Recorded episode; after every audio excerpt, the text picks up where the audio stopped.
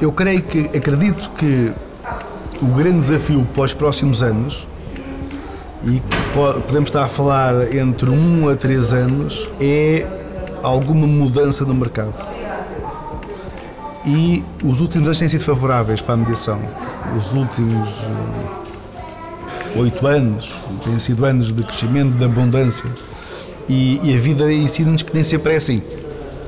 E, e, é provável que a um, dois, três anos que surja não uma crise, não um problema, mas uma mudança de mercado.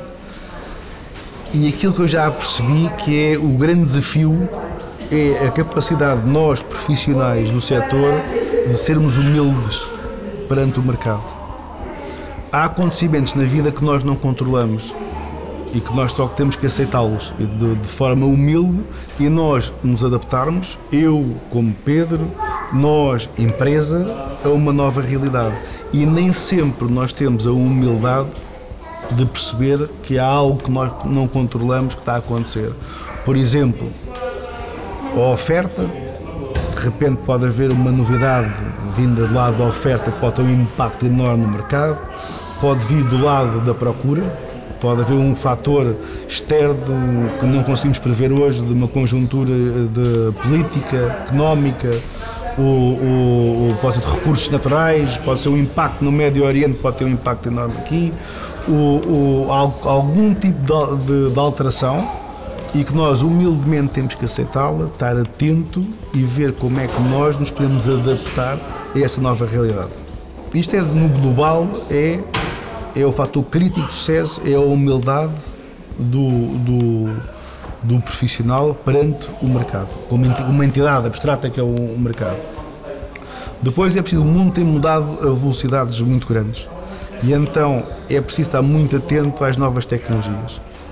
O impacto que tem na, no nosso negócio, nas famílias, no cliente, de todas as ferramentas que há em termos de, de, de, redes, de redes, sociais, de internet, do, do, das novas moedas, do, do, blockchain. Há uma série de mudanças que estão a acontecer no mundo e que e elas de alguma forma são, são irreversíveis, são coisas que estão a acontecer e que nós temos que estar atentos temos que aprender com elas e ver como é que podemos utilizá-las para servir melhor o nosso cliente, a nossa família, o, o, os nossos players. Estes são os grandes desafios e, e nunca esquecer de, de, de, das nossas bases, de onde é que nós vimos, das nossas raízes, porque os mídia, as redes sociais, a tecnologia, o Facebook, nunca vai substituir o contacto humano porque é que, eu, eu, penso muito no porquê é que as pessoas compram, o, o que é que leva a, a compra. E, e, eu não tenho dúvidas nenhumas que toda a compra é emocional, toda. E nós, e nós que lidamos com, que vivemos deste mundo da, da compra e da venda, há aqui um paradoxo que é este, que é as pessoas, o ser humano, adora comprar. Porque é uma satisfação de uma emoção, de uma necessidade. Uh, e por outro lado, odeiam que alguém lhes venda alguma coisa. E é neste mundo que nós vivemos de, de vendedores. Nós somos vendedores e as pessoas adoram comprar e odeiam alguém que venda. Por este motivo, quando entramos numa loja, seja ela qual for, e um, e um funcionário nos diz: Olha, boa tarde, posso ajudar? E nós respondemos todos: Não, estou só a ver. Porquê? Porque eu quero comprar e não quero que ninguém me venda nada, que é, não quero que ninguém estrague esse prazer que é eu comprar alguma coisa. Então, existindo isto, o, e nós somos vendedores, temos de ter algum cuidado, que é o primeiro, nunca estragar o prazer que é que alguém tem de comprar. Chegar a casa e dizer assim, ah, eu comprei este sofá, eu comprei este fato, comprei esta casa. Ninguém vai chegar a casa e dizer assim, olha, vendeu, aquele indivíduo vendeu-me esta porcaria, ou vendeu-me este imóvel, ou vendeu-me... Isto estraga a magia da, da compra.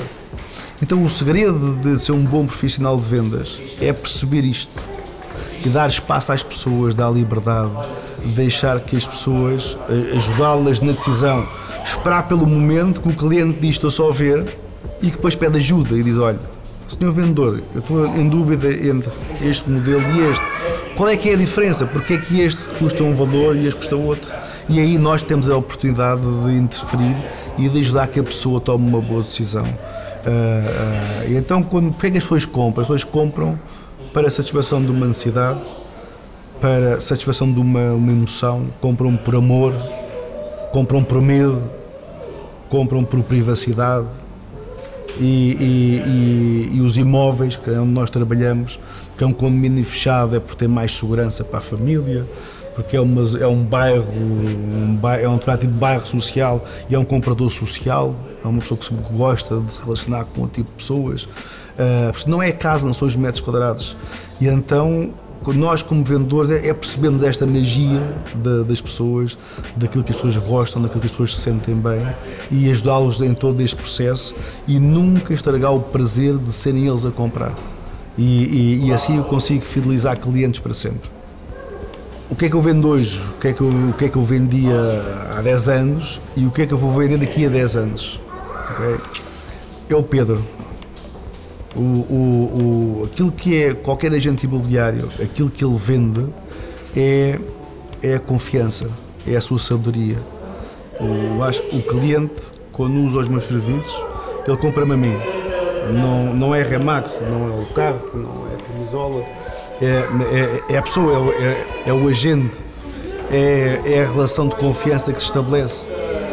Então aquilo que eu vendo hoje é, é, essa sabedoria, é essa experiência de vida, a experiência profissional, a autenticidade, o estar preparado, a humildade, a dedicação, o interesse genuíno em ajudar alguém e é aquilo que já fazia sentido há 10 anos atrás, é aquilo que faz sentido hoje e é aquilo que eu acredito piamente que vai fazer sentido daqui a 10 anos.